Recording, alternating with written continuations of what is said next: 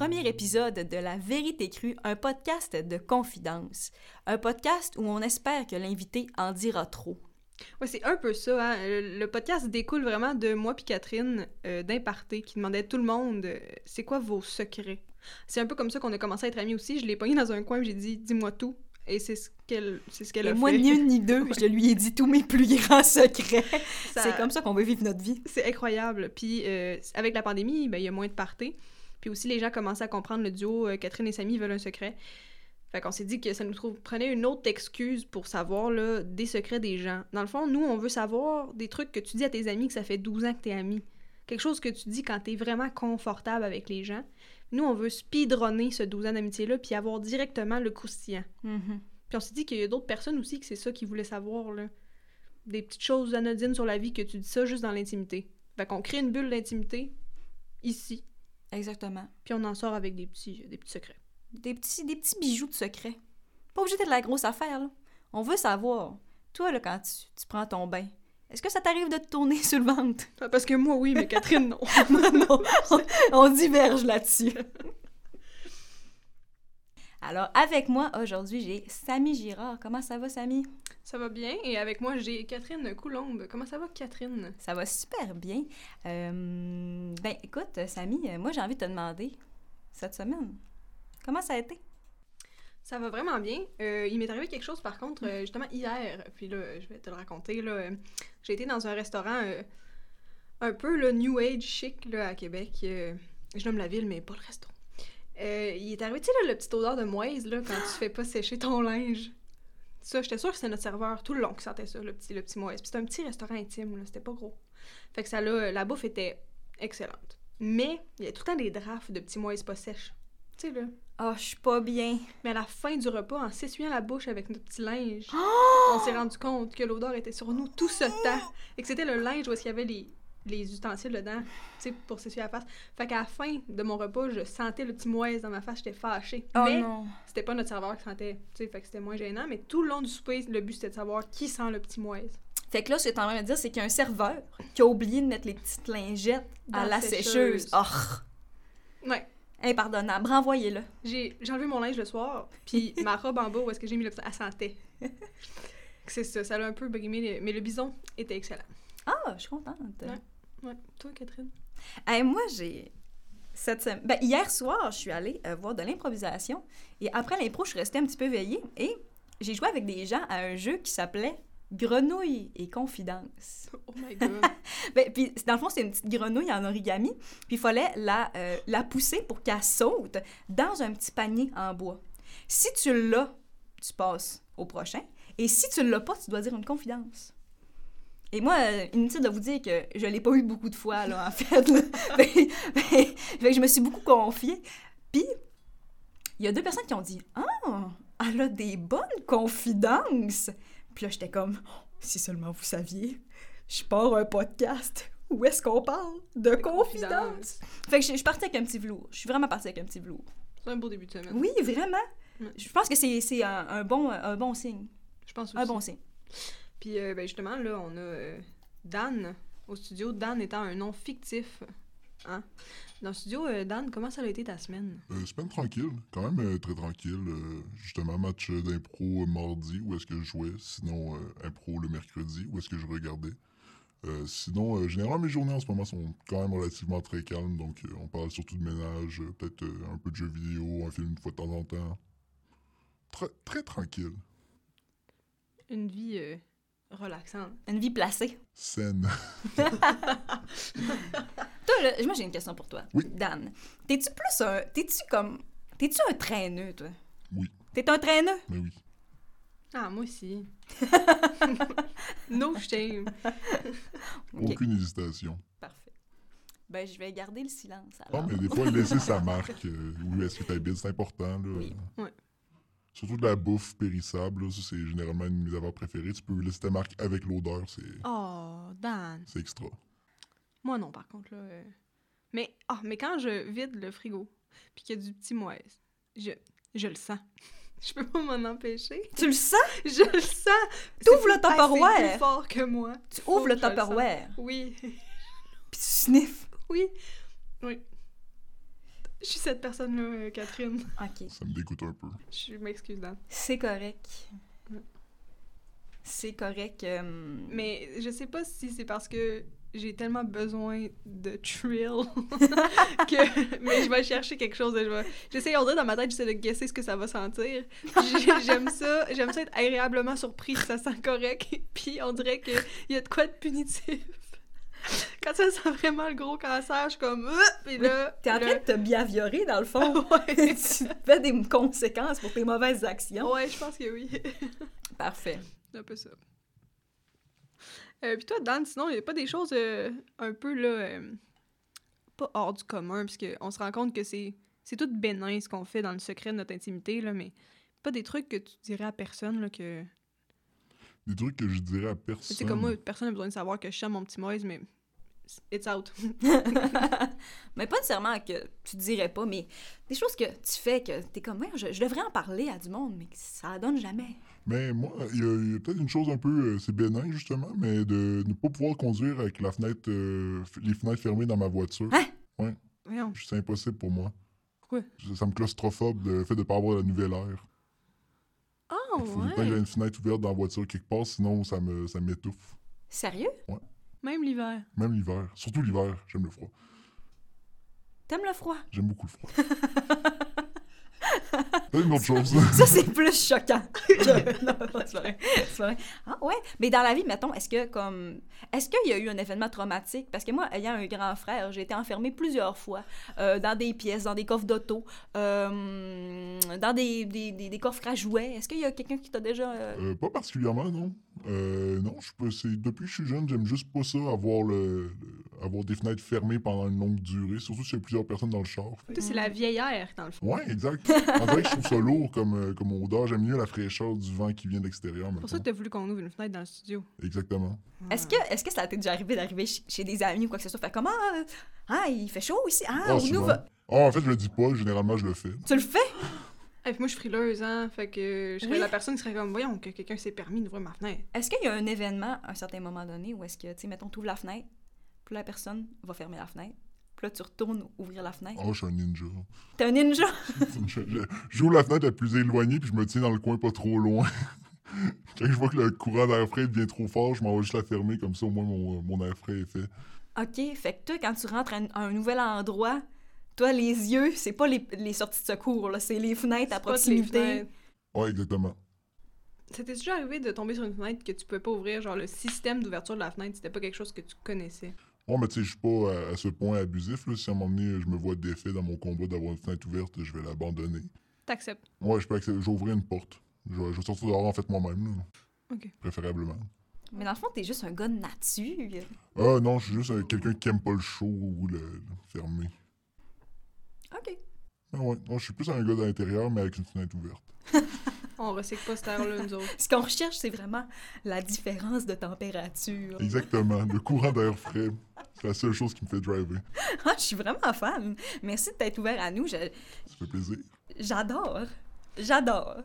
Puis là, euh, on me dit à l'oreille que t'aurais euh, des petites anecdotes à me raconter là, à propos du milieu. euh, ben, dans le fond, Dan, je vais te laisser en parler. Là. Il y a un milieu que t'étais quand même bien intégré, puis que t'as décidé que tu, tu quittais. Là, euh. Oui, euh, ça faisait six ans que je travaillais en restauration.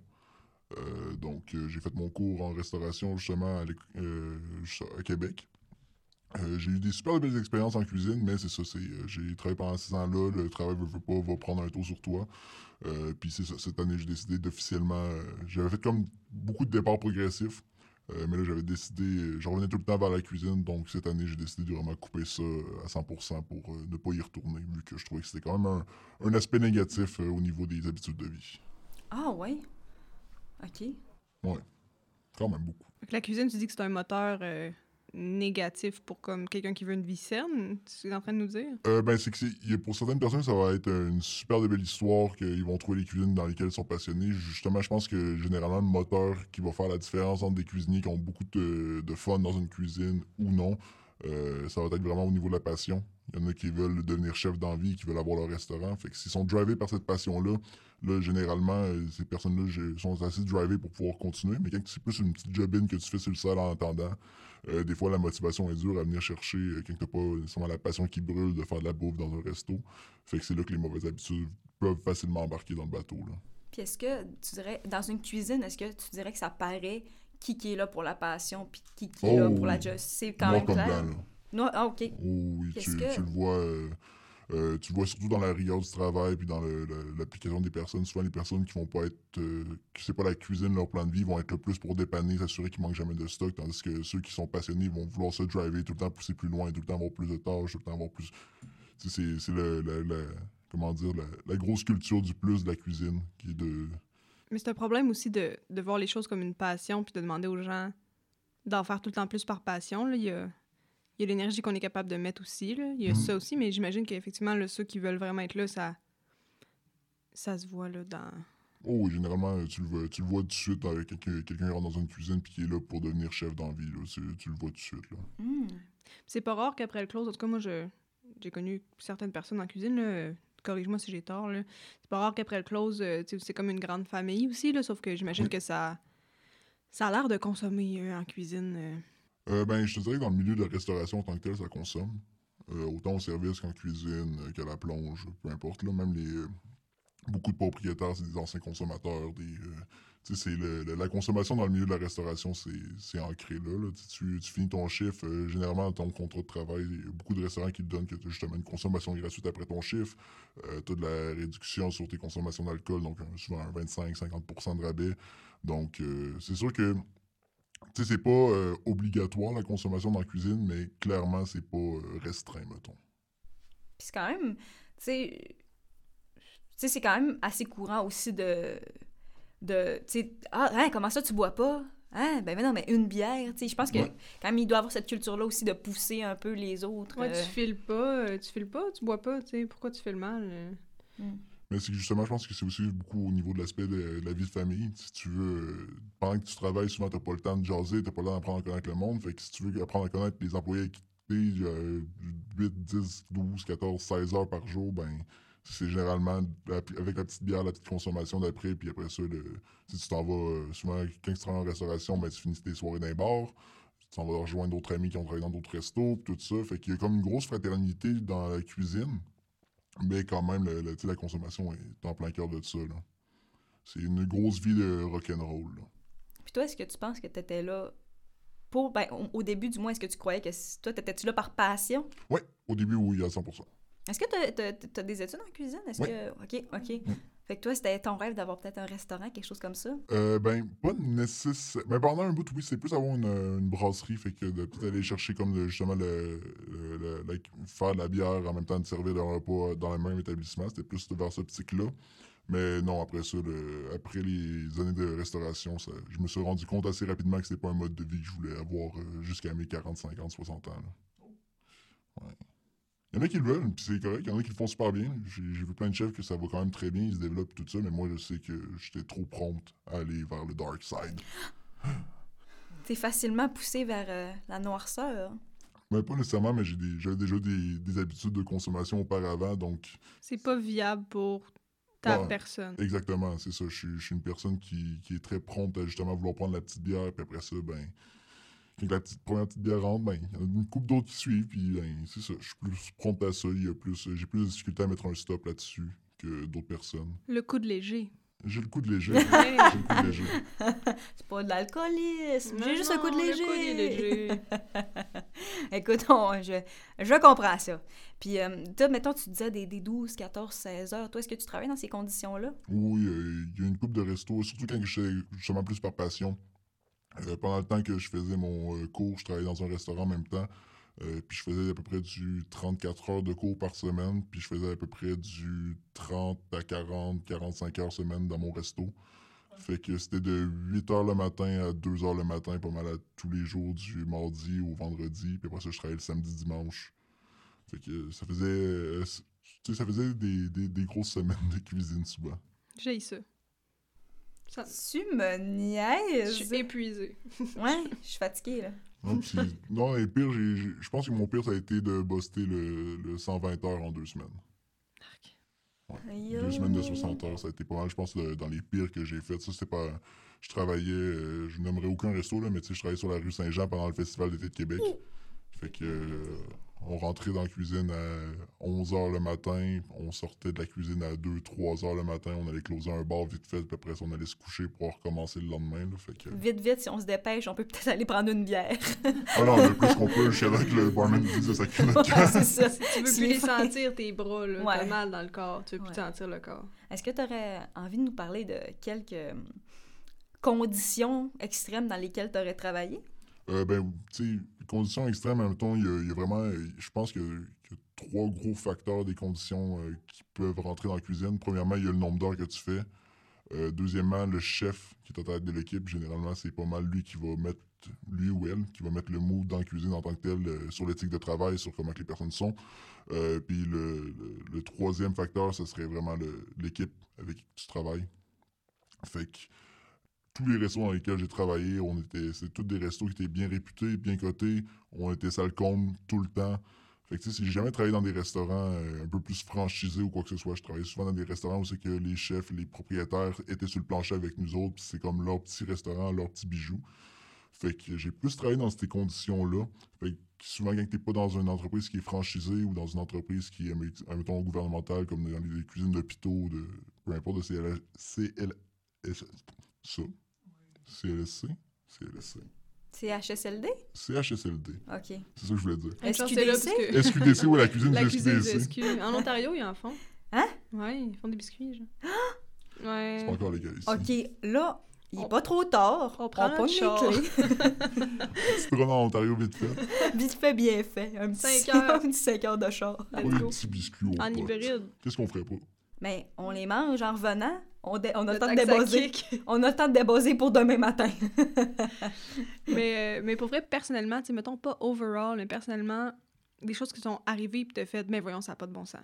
Ah, mais la, la, la pression, euh, comme ça n'a pas de bon sens. Tu sais, je travaille dans un restaurant où c'est que, justement, le, le but du chef, c'était de former des chefs. Oh! Fait que, tu sais, c'était un restaurant qui était affilié avec l'école hôtelière. On était, euh, tu sais, on était... euh, on, on était envoyé là-bas si on voulait justement un défi, vouloir vraiment euh, se lancer dans, dans le vide puis rentrer en cuisine à 100%. Euh, j'ai appris plus, j'ai travaillé là-bas pendant un an et demi, j'ai appris plus là-bas que j'ai jamais appris dans mon cours ou dans les autres restaurants. Puis c'est ça, dans, des- dans les situations vraiment trash que j'ai vues, j'ai vu beaucoup de cuisiniers juste casser sur une ligne. là. Ça, c'est arrivé quand même souvent. là.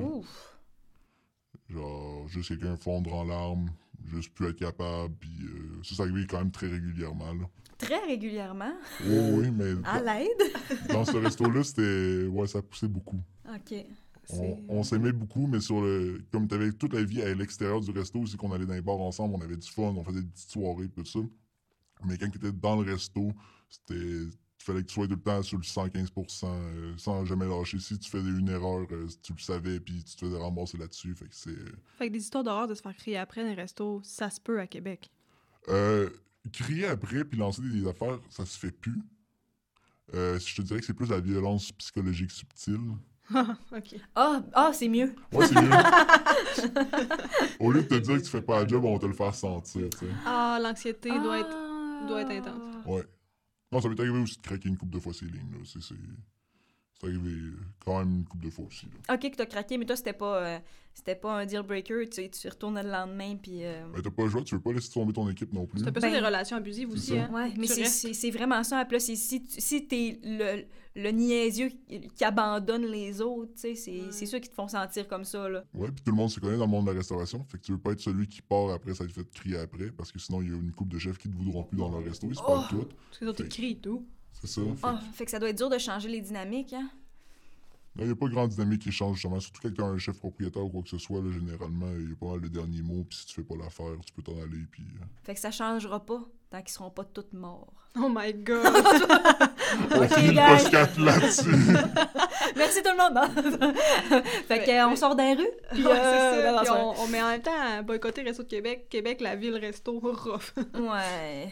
Y a-tu euh, des histoires d'horreur, genre euh, des clients? T'as-tu déjà craché dans de la bouffe? Oh my Non, god. jamais, jamais, jamais. T'as-tu déjà vu un collègue cracher dans de la Jamais. bouffe? Euh, non, je te dirais que, la- par exemple, euh, la, la rigueur est vraiment très haute, dans, en tout cas dans les cuisines que j'ai travaillé. Euh, parce que maintenant, avec euh, TripAdvisor, ce qui- euh, toutes les euh, Yelp, toutes les affaires de notage, puis de, de, de notes pour les restaurants. tu Ça sais, paraît pas de la bave. ouais, mais Dans la béchamel, là, ça paraît pas. mais tu sais, peu. dans le cas advenant que. Ouais. Mais non, je te dirais qu'à ce niveau-là, moi, j'ai jamais euh, été. euh, euh, je te dirais que le pire que j'ai vu dans le sabotage de nourriture, c'est quand je travaillais dans un resto de volume un peu plus, euh, puis que le, le chef avait donné une mauvaise indication sur la cuisson de, de côte levée, puis qui était complètement brûlé. Euh, puis sa seule réponse a été de mettez plus de sauce, ça paraîtra pas. Oh, gérable. Gérable. Gérable. Ça, c'est, je, je dirais que c'est le pire que j'ai vu. Euh, c'était quand même. C'était comestible, mais. C'est décevant. C'est ça, c'est très décevant. là. Mais on, on reviendra pas. Ah, c'est ça. en plus. Ouais, Un petit jerky autour de l'os. mm. Ouf, ah, ok, ouais, c'était beaucoup cuit, hein. C'était très cuit. Parfait. Bon, ben, on est au courant que. Ben, tu sais, on savait déjà que la restauration, c'était pas. euh, c'était brûlant, mais que, que ré- de manière récurrente, les gens éclatent en sanglots euh, en arrière. euh. On n'utilise jamais de sel en cuisine, on a juste un petit litre qu'on essuie nos larmes à l'intérieur, puis on sale les produits avec ça. Ah, j'y crois. Ouais. J'y crois, faut pas gaspiller. Tu sais, honnêtement, il y a, il y a- il y a des. euh, tu sais, il y a des passes, c'est que justement, quand tu travailles plus dans les saisons mortes, tout ça en restauration, c'est vraiment le fun parce que tu reçois des produits, puis le chef a le temps de passer du temps avec toi, euh, a le temps de t'apprendre des choses, te montrer une nouvelle technique, mais c'est vraiment l'été à Québec, avec le tourisme, que ça devient. euh, Fait que c'est comme la, la période euh, romantique, là. Tu sais, comme quand on a abuseur, il y a, il y a la période. Comment t'appelles ça, là? De réparation? Ouais, où il est vraiment, vraiment fin avec toi, puis il t'aime. Puis là, tu, tu retombes en amour, c'est la lune de miel. Puis après ça, il recommence à, tu sais, à être toxique. Mais tu te souviens, tu sais, des temps où... Ouais. Où c'était le fun. constamment. Mm. T'attends les temps qui sont, qui sont le fun, puis à un moment donné, ben, tu fais, ben, le, le temps arrive encore dans un petit bout, fait qu'il faut que, faut que je Faut saute que je avant que moi je saute, là. Ouais. Hmm. Mais honnêtement, moi, je suis quand même, je te lève mon chapeau. Je te salue bien bas. Six ans, euh, c'est- très bon, c'est respectable. C'est un bon chiffre. Félicitations d'être encore là. Ben, Né? on y travaille. Ouais, c'est ça. ça a l'air que tu as une anecdote à nous raconter. Puis nous, on, on aimerait ça la savoir. Mais justement, on va rester dans le milieu de la cuisine, de Oh! la restauration quand même. Euh, mais tu sais, c'est... encore là, c'est euh, en partie de ma faute. Mais là encore là, on verra. On, on verra. verra. Mais euh, euh, je me rendais à un chiffre une journée, puis euh, je, je me déplaçais en, en planche à roulettes, donc en longboard. Puis euh, en me rendant peut-être à deux rues avant d'arriver à mon resto, euh, j'ai eu, euh, dans le fond, quelqu'un a ouvert, sa porte de char. Fait qu'en l'évitant, j'ai pogné une roche dans mes, euh, dans mes trucks, puis je me suis éclaté la tête à terre, puis en m'ouvrant le menton, puis tout ça. Oh non! Puis j'ai fait une euh, commotion sévère. Fait que je suis. euh, là, finalement, c'est un de mes boss qui est venu me reconduire à l'hôpital, puis tout ça. Mais la personne qui a ouvert sa porte de char a pas réagi? Ah non, il s'est poussé. Ah, Oh! Ouais, fait que euh, avant de partir à l'hôpital, j'ai dû euh, remplir des papiers avec la police puis tout ça, puis j'étais complètement... Tu sais, j'étais en gros état de choc, et j'avais... je pissais le sang, puis tu sais, c'était... C'est correct, là, mais...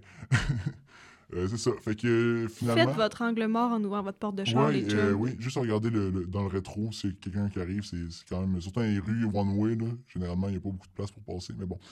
Euh, Bref. c'est le prix à payer, hein, quand t'es pas un privilégié qui a une voiture. Non, je pense que c'est vraiment- ouais, c'est Da-. Daniel, Daniel, c'est de ta faute.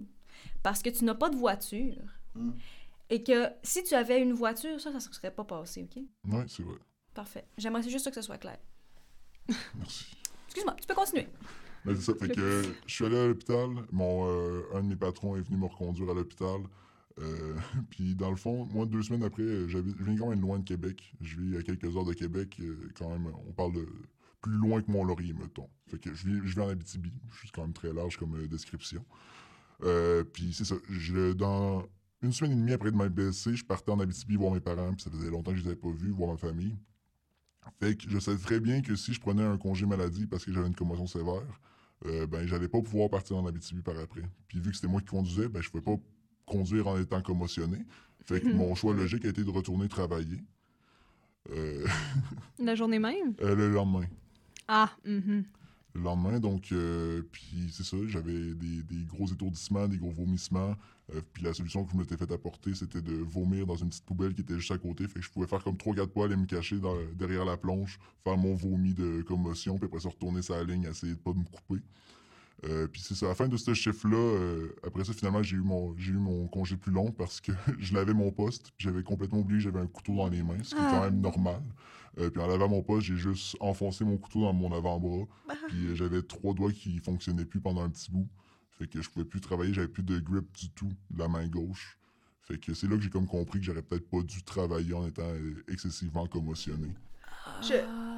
Tu faisais des longs mouvements de lavage? Ouais, ouais, j'étais en train de laver, puis tu sais, c'est des couteaux qui sont aiguisés à pierre, fait qu'on a des couteaux qui sont constamment aiguisés, constamment affilés, fait que ça m'a vraiment passé, euh, pas bord en bord le bras, là, mais j'avais un bon 1 cm et demi, 2 cm dans, dans l'avant-bras de, de lame de couteau, là. Ouais, c'était agréable. Euh... Puis euh, t'as réussi à couper...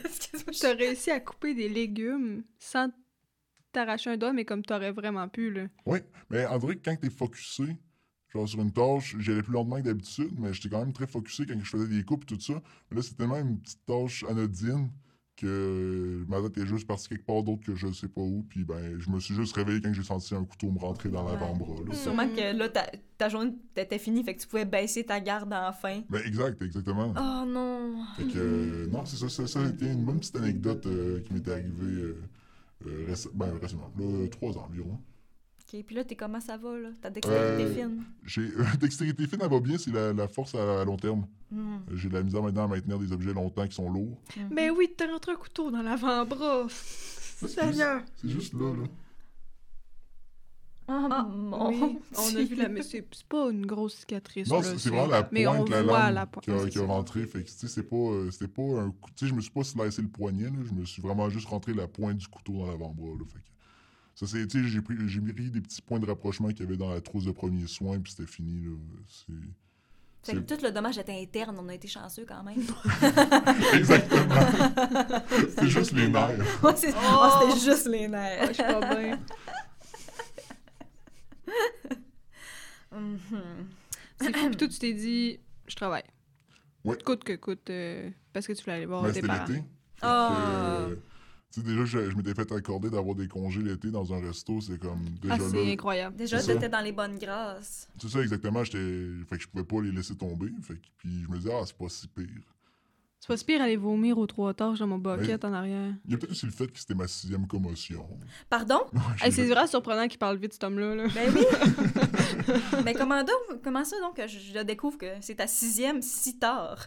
Euh, j'ai- Parce que j'ai fait beaucoup de commotions quand j'étais plus jeune. C'est-tu parce que t'es un ancien joueur de foot? Hockey, Ok, Ok. mais non, la BTB, ok. T'es un, t'es un petit gars de hockey? petit gars de hockey. J'ai 10 que la hockey. casquette à l'envers, c'est sûr, ce petit gars de J'ai une hockey. backwife. Back? Petite casquette, j'aurais dû me douter. Ben oui. Ouais, Ah ouais? J'ai 10 ans de hockey puis 4 ans d'arbitrage de hockey. Ah ouais? Ah! c'est bien le fun. Ouais, c'était vraiment cool. Euh, très beau, très beau milieu. euh, surtout en Abitibi, c'était super bien organisé. Les coachs. euh, Pas trop de bagarres. Oui, mais c'était le côté le fun. Toi, là, Mm. tu droppais-tu les gants pas mal? Euh, non, tu droppais pas les gants parce que t'avais des casses full avec des grilles. Fait que si tu droppais les gants, tu te faisais faisais juste mal. mal aux mains. Mais il se battait. Ah! Fait que tu te battais avec les gants?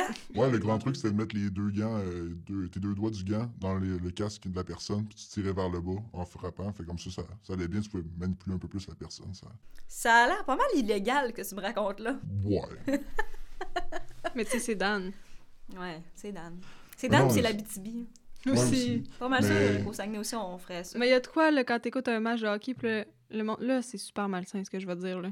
Mais comme il y y a de quoi de sauvage, là, la foule, elle veut ça aussi, je Oui, pense. oui, là. oui, oui. Les en- arbitres, ils ont l'air de savoir que la foule veut ça, puis ils laissent un petit peu quelques punch. Ah oui, là. ça, je confirme à 100%. là, C'est pas un mythe. Les- dans, la- dans le cours d'arbitrage, tu te fais dire que t'attends un peu avant de séparer une bataille. Premièrement, pour te protéger. Ouais. Deuxièmement, ça fait un show. Ouais, puis tu sais, les tensions, que s'ils montent entre les deux équipes, à un moment donné, ça, ça vient la faire redescendre. Ils sont plus, euh, ils sont plus à cran de se, se ramasser. Tu sais, pis si papa écrit à l'aréna, alors ça, il est plus tranquille avec maman, hein? Mais oui! oh my god! I'm kidding, I'm kidding. What are you? Mais, euh, hein? Am I? Oh. Non. Mais, euh, ah ouais, hey, mais c'est. T'as-tu envie? J'aimerais ça que tu nous racontes De? ta plus grosse commotion de hockey. Eh oui, j'en ai. Ça, c'est ma... c'est T'en souviens-tu? C'est à combienième, ça? Ça, c'était ma troisième. Ah. OK. Fait que là, t'étais rodé. Tu Ouais, savais je savais tu c'était quoi, je, je savais que je spotais mes bols, Ouais. où est-ce qu'ils étaient mes poubelles, Parfait. euh, Ah. c'était bien? Boire beaucoup d'eau, pas d'aspirine. Oui. Ah, Pas ah, d'a- non, Ah, non. ben ça... Pourquoi? Je te laisse. Euh, c'est que généralement, si euh, justement, quand t'es, euh, quand t'as t'as fait une commotion, souvent tu vas être euh, très déshydraté, tu vas, tes- tous tes organes vont fonctionner moins rapidement, fait que les aspirines peuvent justement rempirer le problème, Ah. puis créer des migraines à long terme surtout. Euh, fait que généralement, c'est boire beaucoup d'eau et dormir, et ne pas aller travailler le lendemain. C'est Ah. recommandé par Santé Canada. Oups. Moi, je, j'ai, euh, je vais te laisser faire ta troisième euh, commotion, mais je, je vais vous raconter ma seule et unique commotion après, puis peut-être... En même temps, j'étais vraiment un enfant, fait que les gens ont dû gérer ça pour moi. Je suis comme, Hey, j'ai-tu pris des aspirines? Mais j'avais 8 ans. Mais tu sais, admettons, je pense pas que si tu prends des Tylenol, ben normal, là, ou quoi que ce soit, ça fasse grand-chose, mais c'est de justement d'en prendre régulièrement beaucoup, pour qu'on le... Parce que oui, tu vas avoir mal de tête, puis tout ça, mais si tu commences à prendre des aspirines à toutes les 4 heures pendant une semaine, deux semaines, c'est là que ça va commencer à être euh, Un problème. OK. Ça me semble que c'est raide pour les reins Ouais. aussi. Excessivement raide. Toi, tu prends des Advil. là. Moi, ça? Raide. Non, mais tu, en général, les personnes. Mais oui, troisième commotion. Ouais. la, la troisième commotion, mais justement, ça vient un peu avec la violence du hockey. là. C'est, euh, il y avait un joueur que ça faisait euh, tout le long de la game. euh, je, je dois l'avouer, j'étais quand même une peste quand que je jouais. Ah, Ah, j'y crois. Ouais, ouais. Mais je- j'étais arbitre, fait que je savais, je connaissais premièrement les arbitres. Fait que je savais où c'est qu'ils regardaient, je savais où, comment ils se plaçaient, puis tout ça. Puis je savais qu'est-ce qui collait, qu'est-ce qui collait pas. Ah, fait que t'as pris avantage. Ben, moi, mon but, c'est de faire pogner des punitions aux autres dans le temps. J'étais vraiment tout petit, tout petit, tout petit. Et tout le monde a une tête de plus que moi. J'étais comme un 5 pieds, 80 livres, gros max. La victime. Ah non, mais je suis un petit fendant. Là. Ouais. Fait que j'étais juste le loudmouth à envoyer chez tout le monde. Puis, euh, tu sais, j'arrivais derrière quelqu'un qui se prenait une puck sur le bord de la bande. Puis, je faisais slammer mon euh, hockey par terre comme si je m'arrivais vraiment vite pour le plaquer. Puis, je faisais qu'il enlever la puck. Tu sais, je fais des petits coups derrière les mollets aussi que t'as pas de padding. euh, Des, euh, Fait que dans le fond, t'étais dans leur tête. Ben, c'est parce que moi, j'étais tout petit. Fait que si je les fâchais, ils voulaient me frapper. S'ils me frappaient, c'était eux autres qui avaient la punition, pas moi.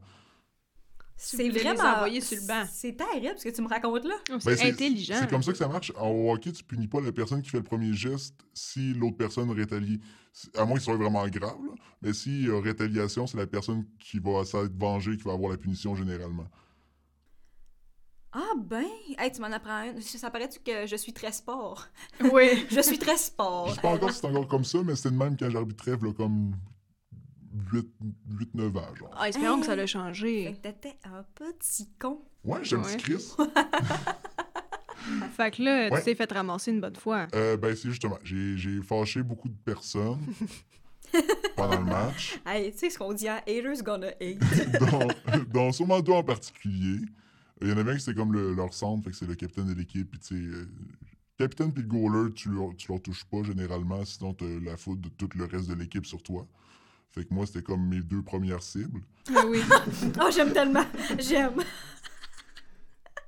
Mais c'est ça, fait que j'ai vraiment fâché le capitaine beaucoup parce que justement, genre, des fois, juste en arrêt de jeu, quand l'arbitre venait de siffler puis qu'il allait chercher la puck, je mettais ma- mon bâton dans sa lame de patin puis je tirais pour le faire tomber, des petits coups sur le mollet, juste, euh, euh, l'envoyer chier en général euh, pendant tout le long de la game.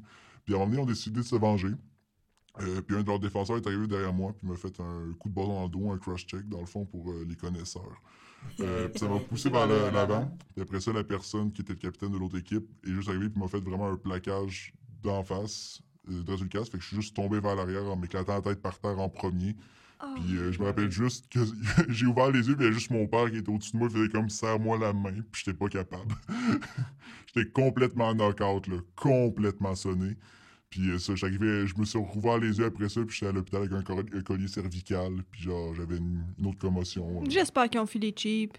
Euh, il a été suspendu deux matchs, je pense, deux ou trois matchs. Mais ça veut dire ça à peu près deux, trois semaines, euh, vu que tu jouais dans. On était dans les mineurs, fait que tu joues à peu près un à deux matchs fin de semaine. Mais que- pas j'espère qu'il y a eu des conséquences. J'espère qu'il a filé cheap. Il a dû buzzer là, quand tu t'es pas relevé tout de suite. Oh non, euh, généralement, ça, c'est pas quelque chose qui stresse vraiment. Les... Tu sais, c'est des jeunes joueurs, on est tous jeunes, fait que t'es pas comme conscient des gravités de la- des conséquences que tu peux avoir. Là. Ah, Ton ouais. cerveau est pas fini de développer. Non, c'est ça. Ça- surtout quand ça fait partie de, de l'ambiance, puis je, je, je- je comprends, je comprends. Mm. je, je vais te laisser compter ta, ta première commotion, mais quand même, ça, c'est Ah, une chose que je trouve qui est... Non, parce que je veux juste faire la prémisse. J'ai déjà causé euh, une entorse tes- testiculaire à un goaler. Wow! Ouais. Es-tu fier? Oui. Encore à ce jour, c'est un des plus grands exploits. Ah, je suis trop fan! Ben non, mais euh, comment on donne Excusez, ça? parce que j'aimerais juste, j'aimerais juste statuer que moi, la violence, ça me fait Ça vraiment te fait vraiment rire. Ça me fait vraiment rire. Ben ça, c'était pas volontaire, si je peux me justifier. C'était vraiment un, c'était un très bête accident, mais j'étais vraiment très content du résultat. Euh, ça- c'est vraiment juste été le fait que j'étais en avant du but. On m'a fait une passe, puis j'ai fait un... un- un- sla- euh, ben, j'ai juste fait un tir sur réception. Puis la POC est venue se loger entre ses pads et son jackstrap. Puis il a juste allé le percuter directement.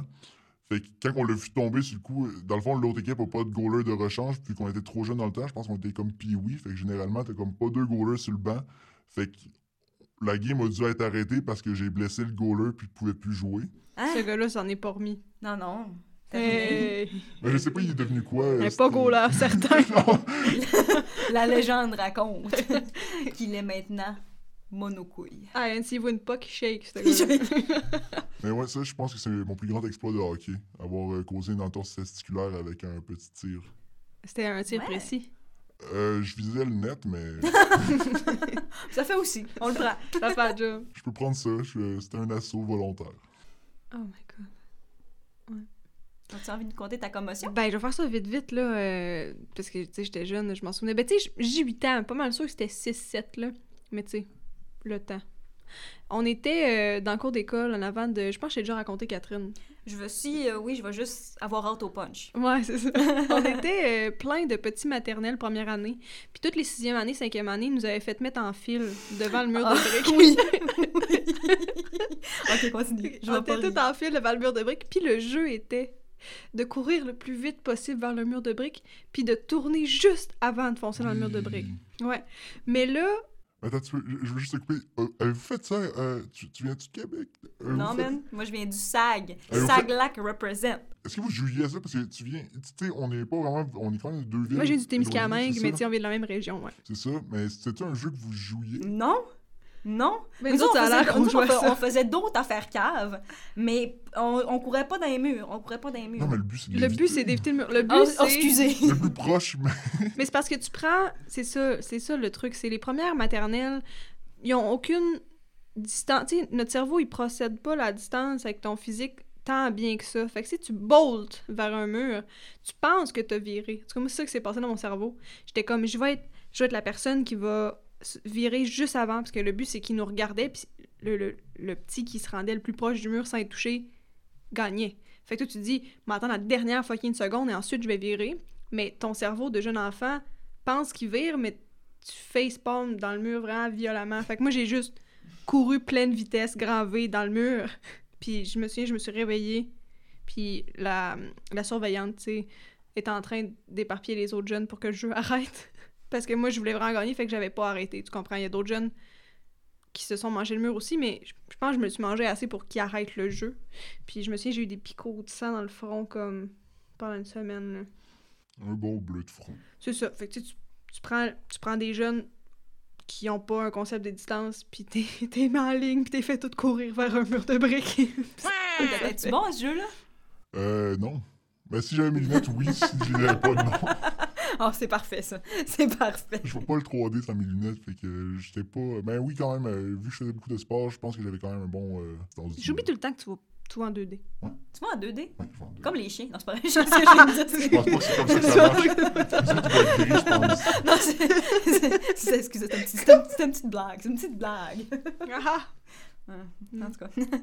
Ah, ben, euh, je suis contente que l'optométrie existe.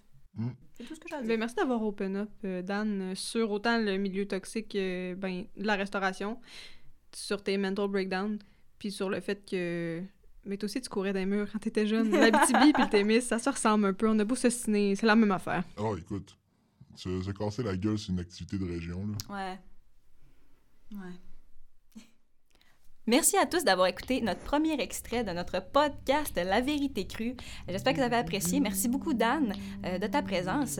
Euh, je vous invite à aller euh, aimer notre page Facebook, notre page Instagram. Et si jamais vous avez apprécié, vous pouvez nous laisser un tip. Merci beaucoup et je vous souhaite une bonne semaine.